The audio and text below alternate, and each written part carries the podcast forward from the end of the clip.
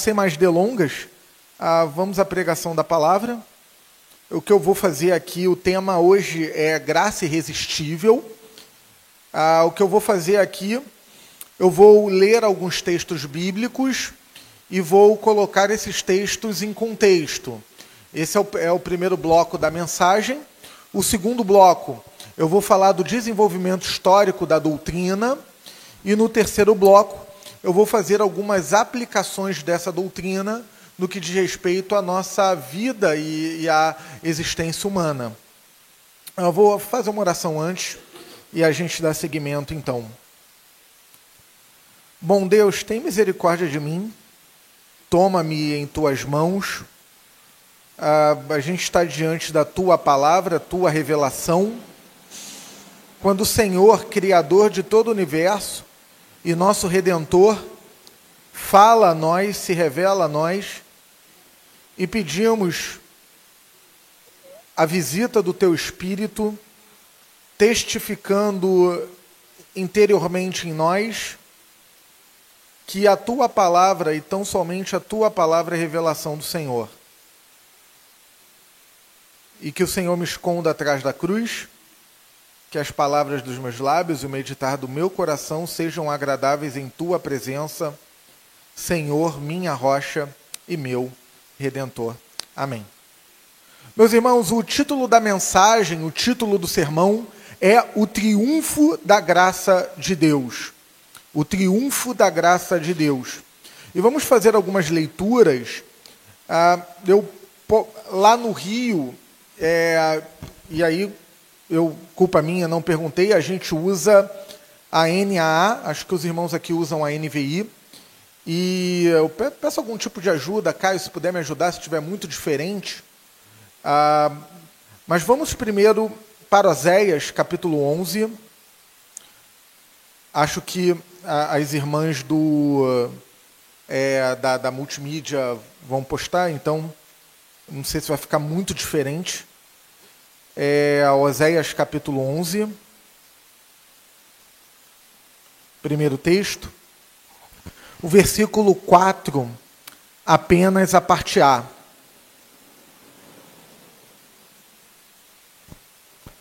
Oséias capítulo, capítulo 11, apenas a primeira frase do versículo 4, tão somente.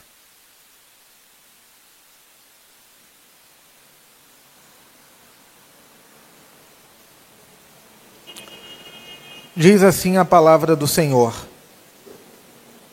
Atraiu-os com cordas humanas, com laços de amor. Atraiu-os com cordas humanas, com laços de amor.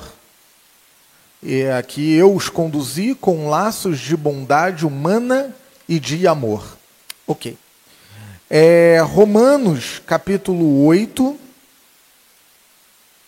versículo 30, texto bem conhecido, verso bem conhecido.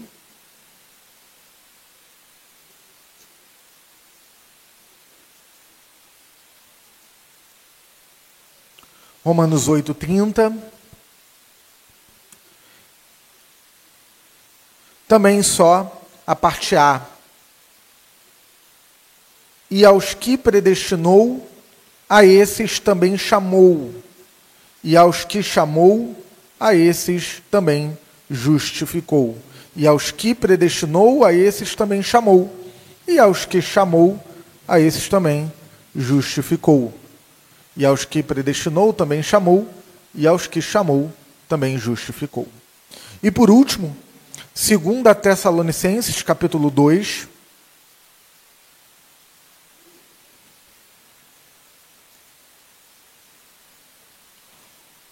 versículo 14.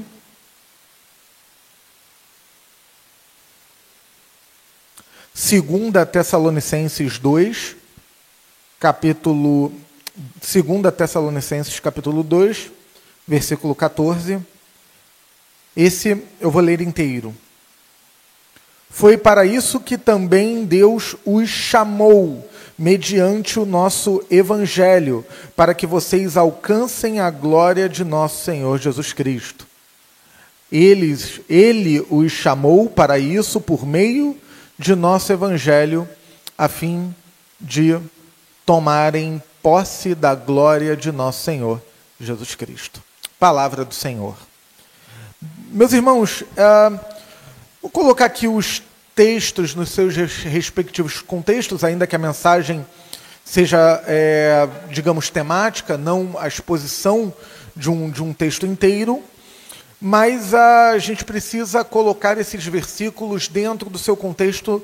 Não é minha intenção fazer aqui meramente o que chamamos de um texto prova, tirar o versículo do seu contexto para apoiar uma ideia pré-concebida. Preciso então colocar os textos nos seus é, respectivos contextos. O que nós temos como um todo na Escritura é que Deus criou o mundo, ele trouxe existência à realidade, ah, um, um, é um Deus que é unitrino, cheio de glória e majestade, que não dependia de. É, é, não, não estava se sentindo só, é, era autossuficiente em si próprio e então trouxe o mundo à, à, à existência e nesse mundo criou é, o ser humano e criou o ser humano para que o adorasse de forma plena, perfeita, agradável, uma comunhão plena com o Senhor e uma santidade perfeita. Não o homem perfeito, mas a relação com Deus perfeita. Porém, essa relação ela poderia ser mantida, ela poderia ser perdida ah, esse homem que eh, exercia uma função de cabeça, eh, eh, uma representatividade da raça humana, ele então decide pelo, pelo pecado, ele decide pela transgressão do princípio que estabelecia a distinção entre o Criador e a criatura, e quando ele faz isso, toda a comunhão com Deus ela é perdida. Essa comunhão que outrora era plena, essa relação de santidade que outrora era perfeita, agora ela é totalmente perdida. Então, ah, por toda a Bíblia, ainda em Gênesis 3, texto que foi também pregado aqui, e no Rio também fizemos essa série, ainda assim Deus, ah, numa iniciativa redentora de Deus, perpassa por toda a Bíblia Sagrada, por toda a Escritura. Então, especificamente em Oséias, o que, se, o que se tem é o amor incondicional de Deus pelo seu povo, apesar da infidelidade de Israel. Israel, sempre na narrativa bíblica, nós percebemos Israel nos seus altos e baixos. Se a gente fizer uma avaliação é, é, honesta, ah, na medida do possível, da nossa própria existência, tanto é, é, de nossas igrejas de modo geral, vamos ver que nós somos assim também. E o povo de Israel, em seus, ah, popularmente falando, altos e baixos, mas a Bíblia que usa termos como infidelidade. Então, apesar da infidelidade de Israel, o povo, Israel, como povo de Deus no Antigo Testamento, Israel é amado por Deus, Israel é amado por Deus incondicionalmente, Deus ele fez uma aliança e é nessa aliança, a, a, ainda que o povo seja infiel, Deus, com seu amor disciplinador, ele mantém a sua fidelidade. Deus nunca, Deus jamais abandonara, nem vai abandonar o seu povo, ele mantém a sua fidelidade, apesar da infidelidade do seu povo, Deus ele mantém o seu amor incondicional. Ou seja, não há uma condição, não condição pré-concebida ah, para o povo de Israel. Vocês têm que me amar, vocês têm que me obedecer, vocês têm que me adorar, vocês têm que me servir, senão eu não amarei vocês. Não, Deus ele amou o seu povo incondicionalmente e o texto lido coloca que é, esse Deus que amou incondicionalmente o o seu povo, é o Deus que chama o seu povo, é o Deus que resgata o seu povo dessa condição pós-queda de Adão, essa condição de miserabilidade, essa condição de insuficiência, essa condição de incapacidade de amar a Deus por si próprio. Esse ponto é importante para entendermos a chamada graça irresistível. Daqui a pouco coloca a doutrina também no seu desenvolvimento histórico. A, a, a questão de é, Romanos o apóstolo Paulo fala que o evangelho é o poder de Deus para salvar do pecado e para trazer a própria paz com Deus. Paz aqui é, é exatamente a, a, o que o termo significa ausência de guerra. Ou seja, o, o ser humano, por conta da queda de Adão, ele se encontra numa posição de inimizade com o, o, o próprio Deus. Ah, ele se encontra numa posição de inimizade, debaixo de sua ira, é, e até tem aquelas frases de efeito algumas delas são, são boas para pregação, outras, elas, ah, por mais impactantes que sejam, é, em sua essência transmitem é, uma, uma doutrina errada. Por exemplo, é, Deus é, abomina o pecado, mas ele ama o pecador. E isso tem que ser melhor definido. Né? Sim, Deus ele ama pecadores em Cristo. Né? Mas a, a, pecadores sem Cristo estão debaixo de sua ira, são chamados de filhos da ira. Então, a pessoas sem Cristo, elas estão numa condição de inimizade. É uma inimizade declarada. Por isso que o evangelho, ele traz a reconciliação e traz paz com Deus. Então, dentro desse contexto, o apóstolo Paulo, ele está é, pregando o evangelho para a igreja de Roma, capítulo 15, ele fala que ele tem como motivação é, adentrar ao continente europeu e pregar o evangelho na Espanha. A Bíblia não coloca se ele conseguiu ou não, a gente depende da tradição cristã, isso é um debate, se ele conseguiu chegar lá ou não. É, acredito que não, eu tenho preso em Roma e, e ali mesmo sua, sua sentença capital, mas é, ele queria adentrar o continente europeu e, e a, a, a, ao que chamavam de Espanha à época, pregar o evangelho, fazer discípulos, plantar igrejas. E então, é, para isso, ele faz toda uma exposição do evangelho e no capítulo 8 ele vai dizer que esse evangelho nós conhecemos porque fomos chamados por Deus. É, Agostinho de Pona vai nos ajudar daqui a pouco a, a, tornar isso um pouquinho mais claro. Mas esse evangelho, que é o poder de Deus para nos salvar dos nossos pecados, esse evangelho que traz paz e reconciliação com Deus, é o evangelho, esse evangelho vem até nós por uma chamada do próprio Deus. Ah, e Tessalonicenses, tanto primeira quanto segunda, o apóstolo Paulo está lidando com ah, questões relacionadas à iminente volta de Cristo e há uma percepção errônea de alguns que acreditavam que por conta da, dessa iminência volta do Senhor Jesus, então é, a, a vocação na criação ela deveria ter que ser abandonada.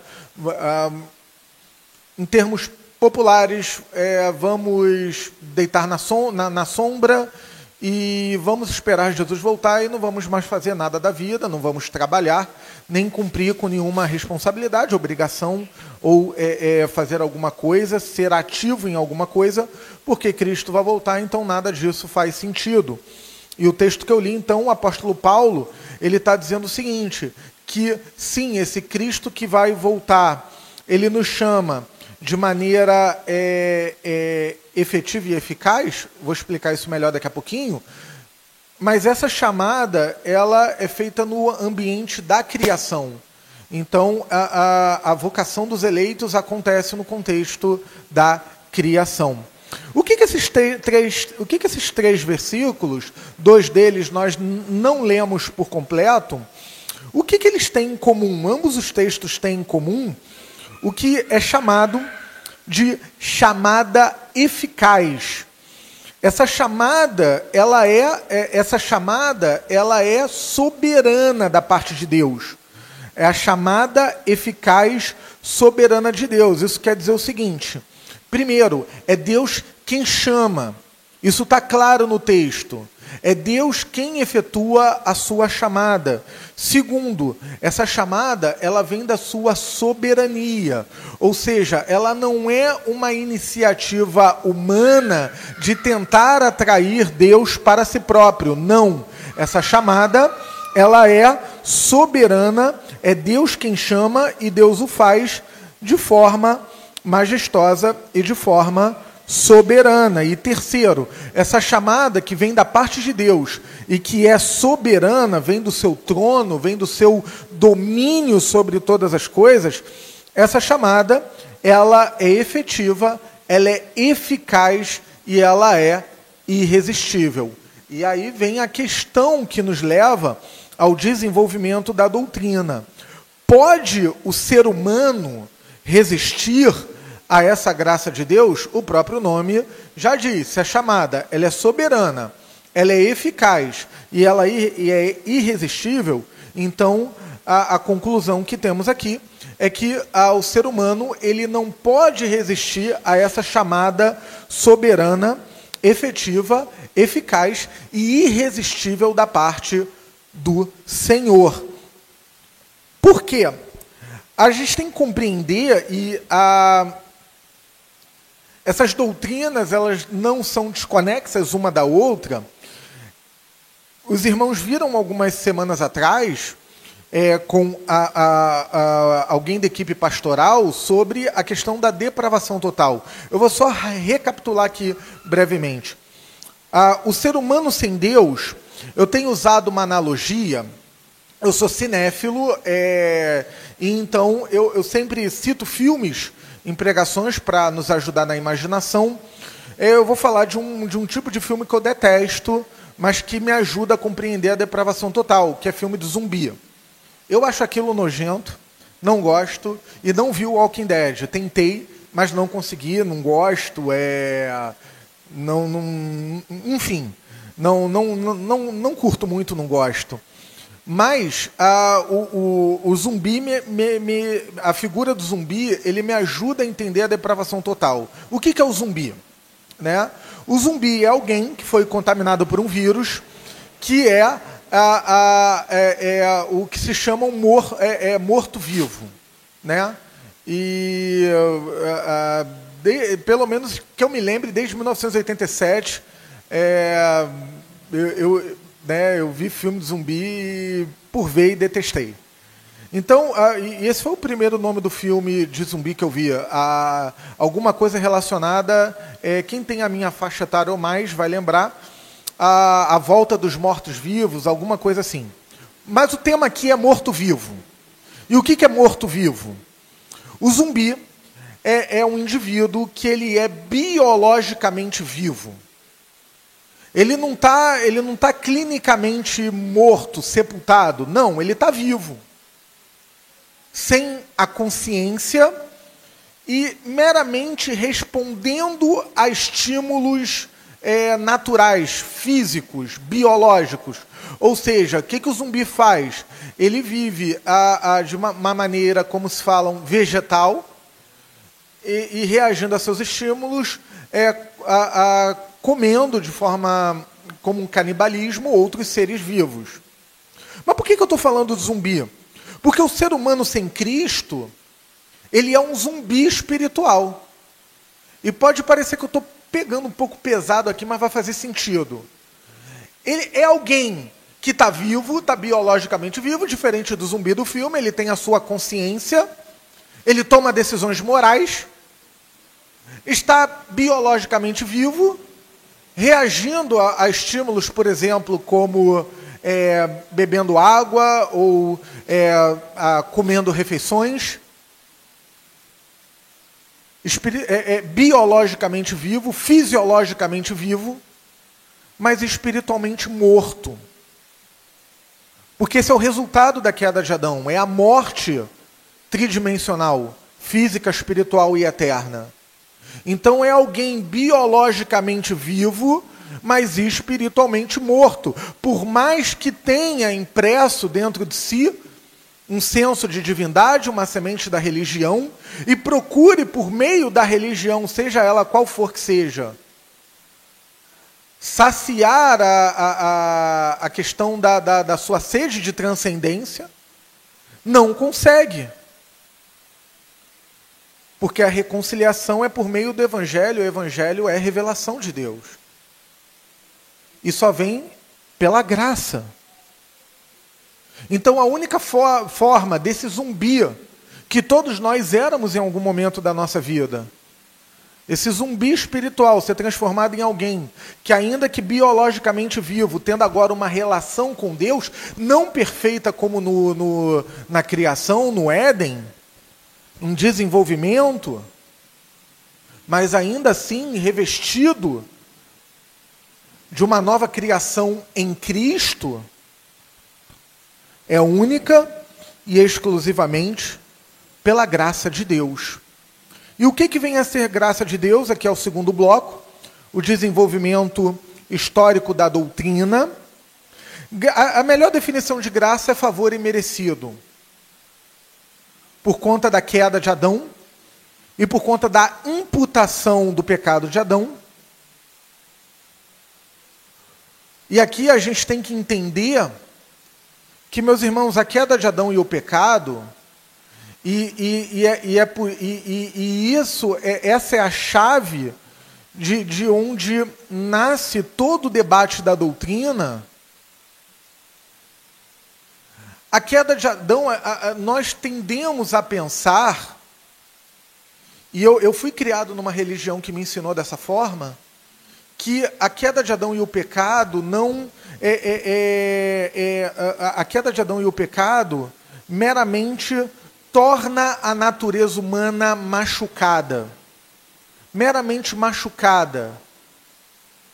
Ela não é totalmente corrompida dentro de uma perspectiva religiosa, tá? Não, não bíblica. Ela, ela não é corrompida, ela é machucada. E, e a religião é, é, é, um, é um curativo é um curativo que, que cura, que, que, é, é, é, que hum, traz a cura, traz a cicatrização ao ferimento causado pela, pela queda de Adão, pelo que na, na, a tradição cristã chamou de pecado original. Mas, meus irmãos, não é isso que a Bíblia fala. O que a Bíblia coloca para nós é que o ser humano pós-Adão, o pecado de Adão é imputado em nós e a nat nossa natureza humana, e atenção nesse ponto para a gente entender a graça irresistível, a natureza humana ela não é, é ela não é meramente machucada, ela é totalmente corrompida e perde essa capacidade de se relacionar com Deus. Então, o que é graça nesse contexto? Graça é o favor imerecido de Deus. Nós não merecemos. Adão, quando pecou, não merecia. Eu terminei semana passada lá no Rio, a série em Gênesis 3, muito interessante, que Adão peca, ele sente culpa, ele sente vergonha, ele perde sua relação com Deus, mas Deus vai ao encontro de Adão e pergunta: onde estás? Isso tem a ver isso não tem a ver com a onisciência de Deus. Claro que Deus sabia onde Adão estava. Isso não tem a ver com outra coisa senão a iniciativa de Deus, o amor de Deus em ir ao encontro de Adão e resgatar Adão e revestir Adão da pele do cordeiro, em regenerar Adão, em regenerar Adão, em transformar Adão, em salvar Adão do seu próprio pecado. Isso é graça não havia nada que Adão tivesse feito, muito pelo contrário. O, o que ele fez, realmente, ele teve a sua consequência. A graça é favor e merecido. Deus vai ao, ao encontro de Adão e Deus vem ao encontro de seres humanos, apesar de nós, seres humanos, não merecermos que o Senhor, o Criador e Redentor, venha ao nosso encontro. Isso quer dizer que o Evangelho triunfa, por isso o título Triunfo da Graça de Deus.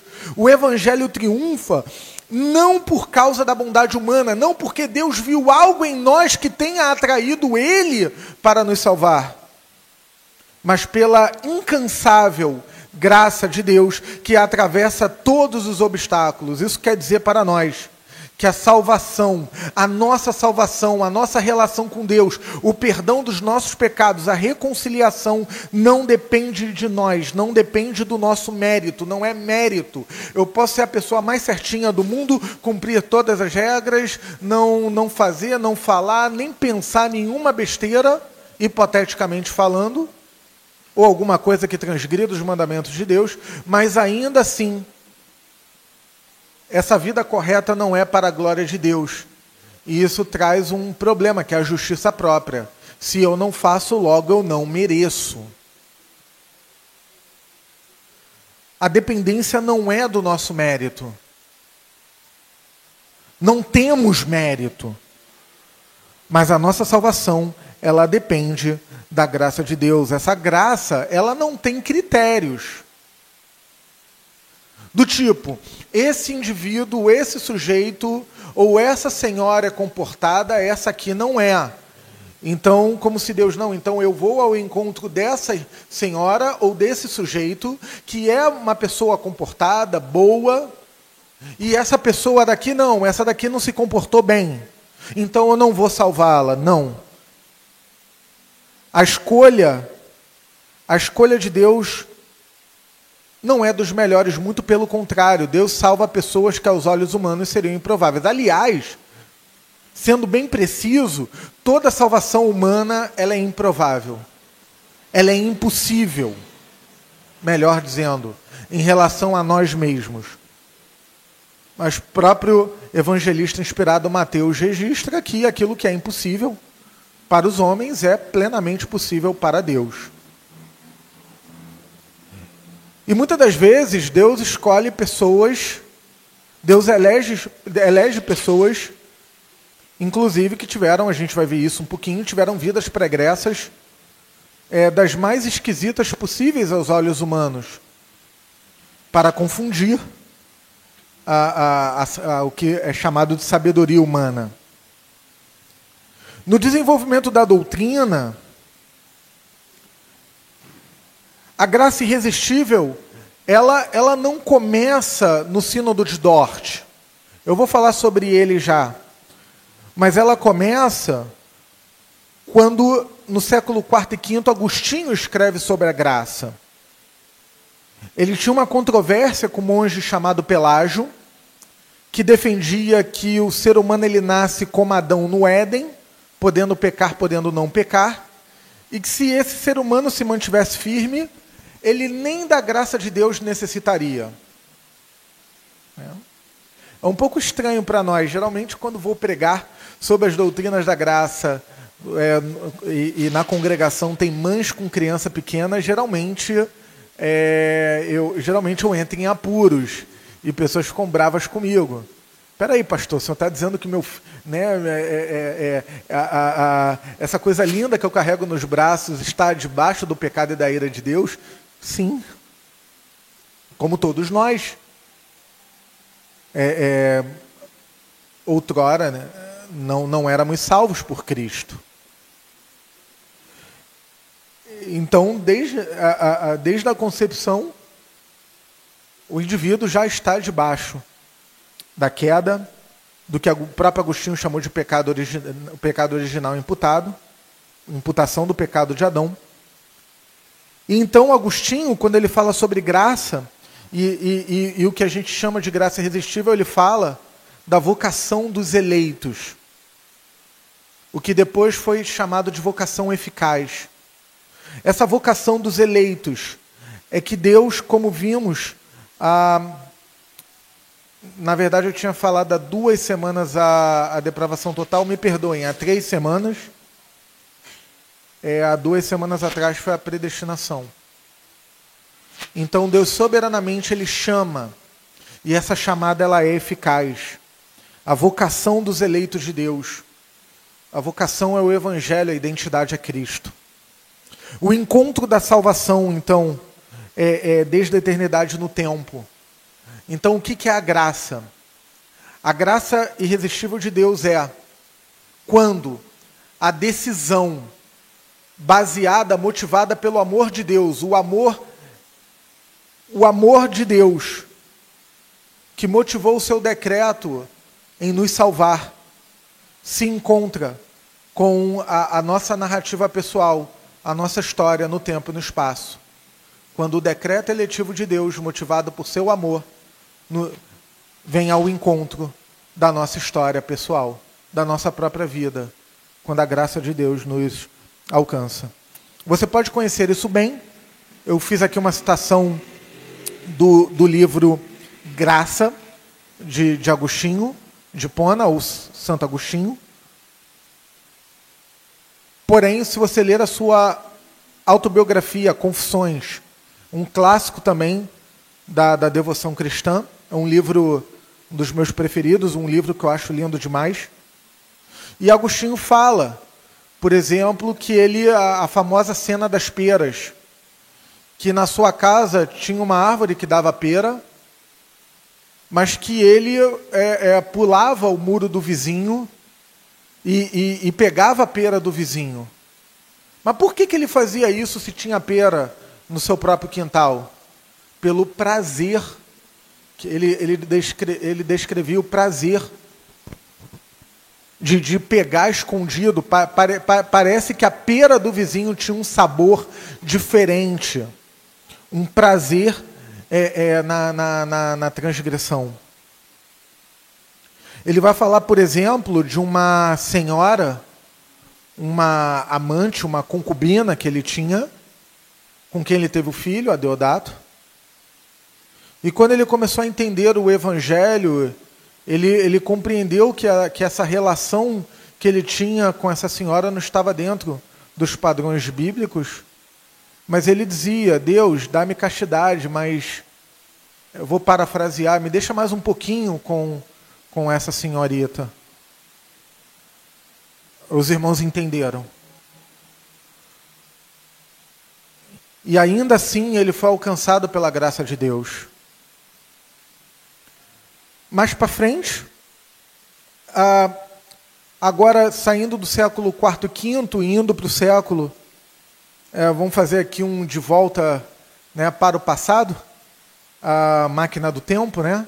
A gente foi para o século IV e V, agora a gente vai pegar de volta para o futuro, século XVII, quando, em pleno desenvolvimento das igrejas da Reforma, a, na Holanda, Igreja Reformada da Holanda, há um, estudioso chamado Jacob Arminio, é um, um homem a, a, tinha um conhecimento das escrituras, mas ele começou a questionar é, é, é, a, esse triunfo da graça, começou a questionar a soberania de Deus, começou a questionar a predestinação e eleição. Então ele começa a tratar aquilo que eu chamei de natureza humana corrompida para meramente natureza humana machucada.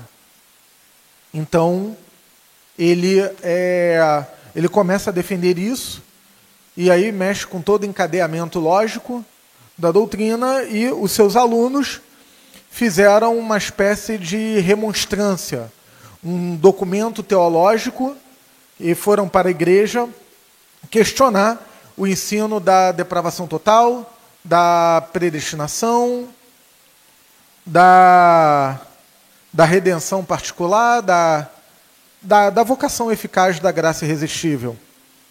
Ao questionarem, um homem chamado Francisco Gomaro, ou Franciscos Gomários, os gomistas, gomaristas, defenderam a posição das confissões da reforma, dali da confissão belga, da, do ensino de Calvino, daquilo que Agostinho escreveu, que eu citei, que nada mais é do que a a tradição cristã que é passada de geração em geração, que foi o evangelho profetizado pelos profetas, como Oséias, o evangelho pregado por Cristo e pelos seus apóstolos.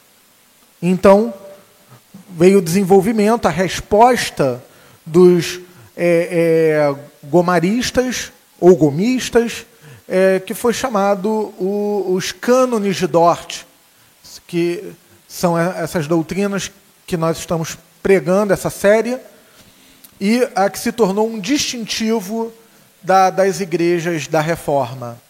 É, por distintivos, a, a doutrina tem o seu encadeamento, o seu encadeamento lógico, a, ela tem o seu desenvolvimento histórico, e, e ainda que é, tem a realidade de que irmãos na fé, irmãos e irmãs é, consagrados, piedosos, apaixonados pela glória de Deus, ainda que não alguns irmãos não na fé não compreendam essa essa doutrina, porque na verdade a própria piedade pessoal e a compreensão também é graça do Senhor. Ainda assim, essas doutrinas, elas não, elas são sim um distintivo histórico, mas um pouco mais profundo do que isso. É uma sistematização do próprio evangelho que os profetas previram que Jesus Cristo, nosso redentor, e os seus apóstolos pregaram. O próprio evangelho foi chamado de graça irresistível ou vocação eficaz. Eu vou fazer uma pequena leitura da nossa confissão de fé, a, de 1689, confissão de fé da nossa, da nossa igreja. o capítulo 10, a chamada eficaz. Eu vou ler o, o tópico 1 e 2, apenas a primeira frase. É, aqueles a quem Deus predestinou para a vida, ele se agrada em chamar eficazmente, no tempo aceitável, e por ele, Deus, por ele mesmo determinado, por meio de sua palavra e de seu espírito, do estado natural de pecado e morte, para a graça e salvação por Jesus Cristo. Tópico 2. A graça eficaz é resultante da graça especial e gratuita de Deus, e não de algo que de antemão, de antemão, seja visto no homem e nem de algum poder ou ação da criatura cooperando com a graça especial de Deus. Ou seja, é, como falei antes, indivíduos mortos em seus delitos e pecados são chamados por Deus de forma especial, de forma eficaz.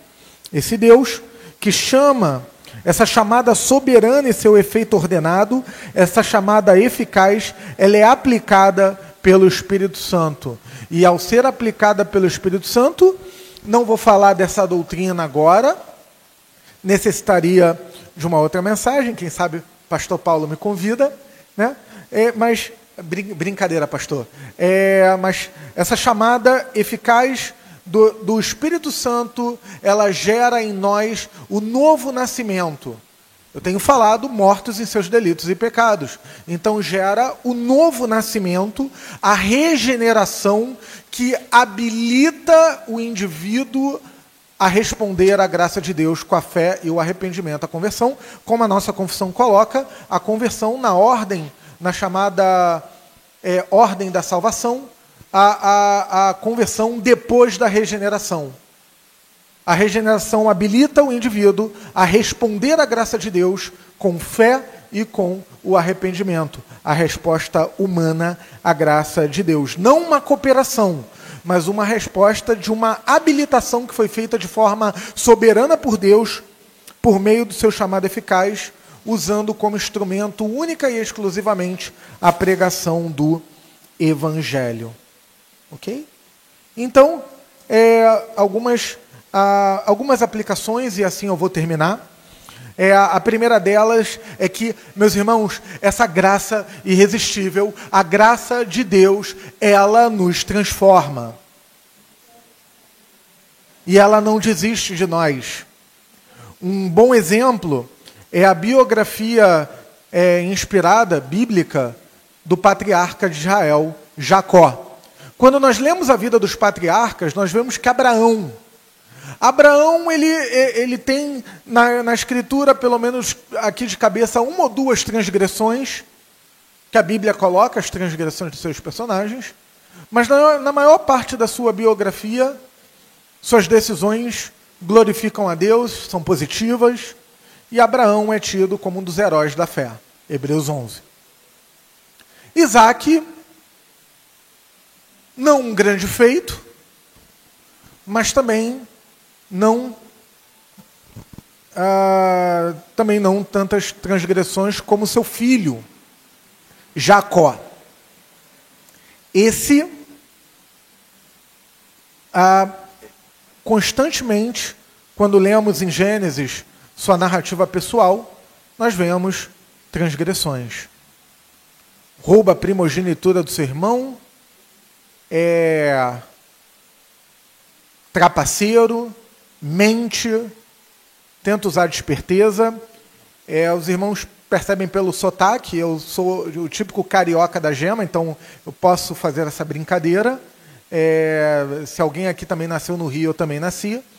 Mas eu costumo brincar, é, a, a, costuma fazer o humor falando que Jacó era carioca. É, Jacó nasceu no Rio de Janeiro, antes do Rio de Janeiro. Apenas uma brincadeira, a, a, por conta do, é, das questões antropológicas e a flexibilidade moral é, é, dos cariocas. Mas todo ser humano, né, é, isso é apenas uma, uma questão de humor. Mas a, você lê a biografia de Jacó, é o tempo todo ele tentando passar perna em alguém, é o tempo todo ele querendo ser mais esperto, é o tempo todo a, a, o que a gente conhece popularmente como lei de Gerson. É, quem é da década de 70 sabe, questão de você ter uma vantagem.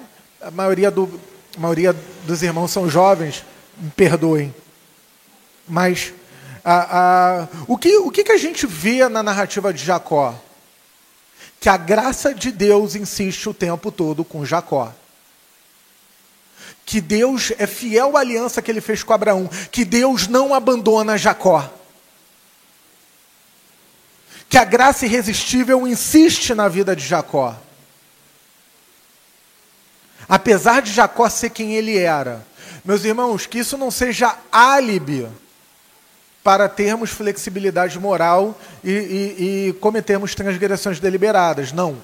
Mas que apesar de Jacó e apesar dessa falha em seu caráter, apesar de ser quem ele era e, e das suas transgressões, a graça insistia com Jacó. Então a primeira aplicação é que a graça de Deus ela transforma as nossas vidas. Ah, os irmãos já fizeram um exercício e para mim ele não foi muito bom, ele me deixou um pouco assustado. Quem seria você se não fosse pela graça de Deus? Eu não gostei. Já fiz algumas vezes.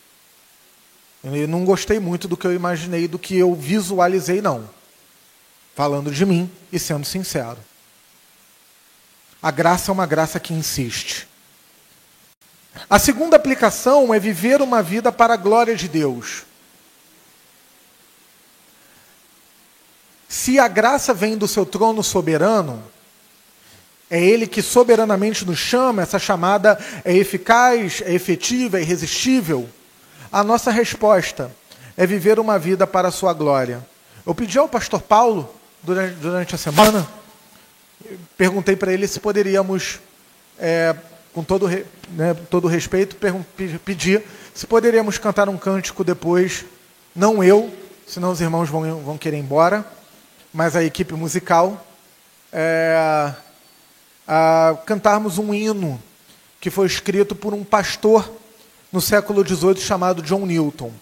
Esse pastor, é, ele era um traficante de escravos, né? E é um tipo de atividade que causa repulsa em nós. Pelo menos eu, pensando nessa atividade, começo a ficar mal-humorado e, e com certa raiva dele.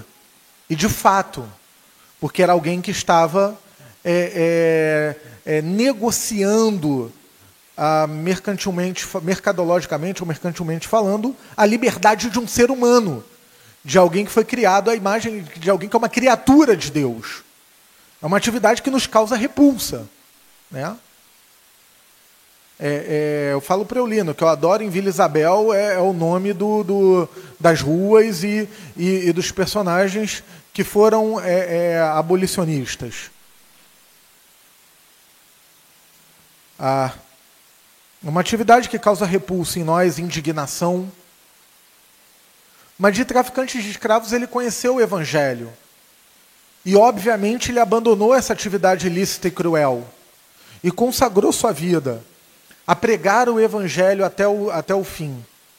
E, e compôs hinos de louvores ao Senhor que nós entoamos nos cultos, nos cultos a Deus, ao Deus Trino até os dias de hoje.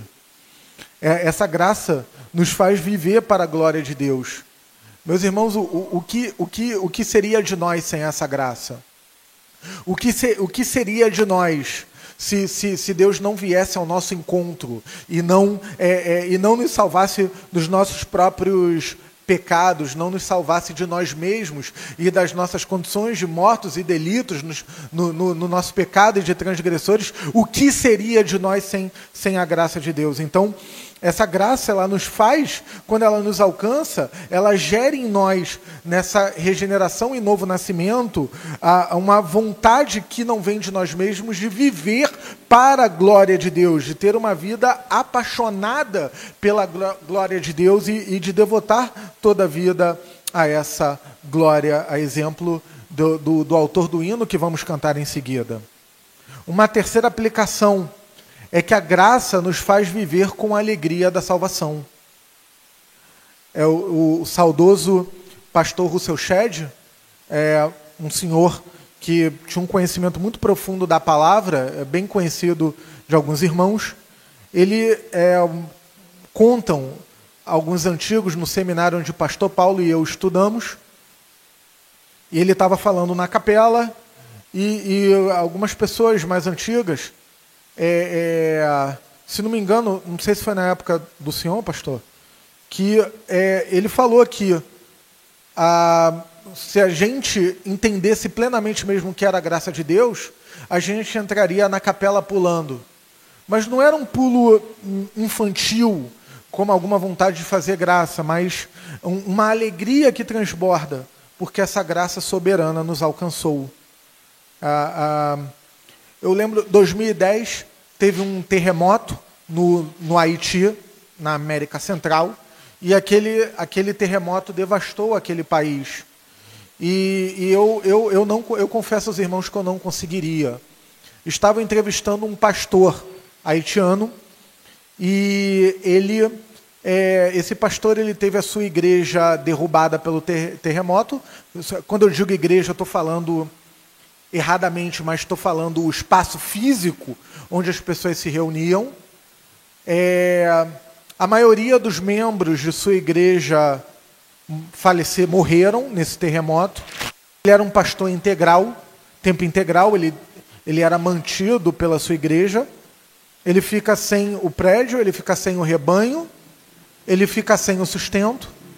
E, e sua senhora, a sua esposa, também morre no terremoto. E ele deu uma entrevista. Ele ficou viúvo, com alguns filhos, eu não lembro exatamente a quantidade. Eu lembro que era mais de um. E, e aquele pastor com seus filhos, que no terremoto havia perdido o, seu, o sustento do seu lar, havia pe perdido o prédio onde o povo se reunia, havia perdido a maior parte do seu rebanho, e havia perdido a senhora com o qual ele devotou como amor de sua vida e ele dando a entrevista e falando que o Senhor tem consolado. Que o Senhor, apesar daquilo tudo, estava consolando a sua vida. É o tipo de alegria, é o tipo de suporte, é o tipo de entendimento que só a graça de Deus nos proporciona.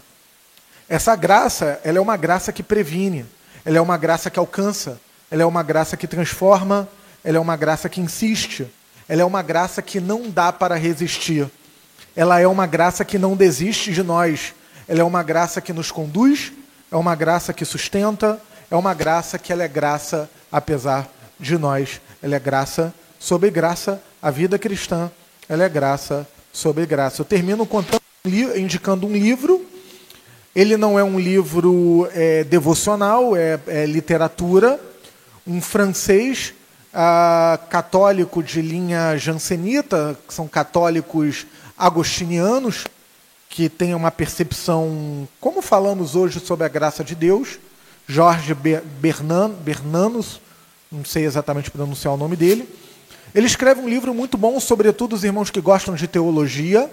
É uma literatura chamada Diário de um Pároco da Aldeia, um padre no interior da França, é, muito jovem, ah, lidando com uma aristocracia que era apática, indiferente às coisas de Deus. É, esse padre é um personagem. Ele tinha uma dieta esquisita, mas para mim atraente, não gostava de comer tanto. E é, é, sua, sua alimentação era pão banhado no vinho. E, e isso lhe causa problemas gastrointestinais que vai levá-lo a óbito ainda muito novo. E gostava de andar de moto, apaixonado por andar de moto. Tem um filme também da década de 50 em preto e branco, muito bom, pouco também disponível. E no final, antes da morte, esse padre, ele, o, o livro é um diário que ele escrevia. O final do livro, já dando spoiler, ele vai dizer que, apesar de toda indiferença, apesar da sua saúde, da sua fragilidade, às vésperas do seu óbito, ele consegue terminar o seu diário escrevendo a seguinte frase: Tudo é pela graça. E assim eu termino. Senhor, muito obrigado pela tua graça. Confessamos que não o merecemos, mas o Senhor nos chama de forma soberana, eficaz, efetiva e irresistível. Muito obrigado porque o Senhor nos amou desde os tempos eternos, de forma pessoal, e se revelou a nós através do Evangelho e nos vocacionou como eleitos do Senhor. Obrigado pelo seu amor e que essa mesma graça nos capacite a responder, vivendo para a sua glória, em nome de Cristo. Amém.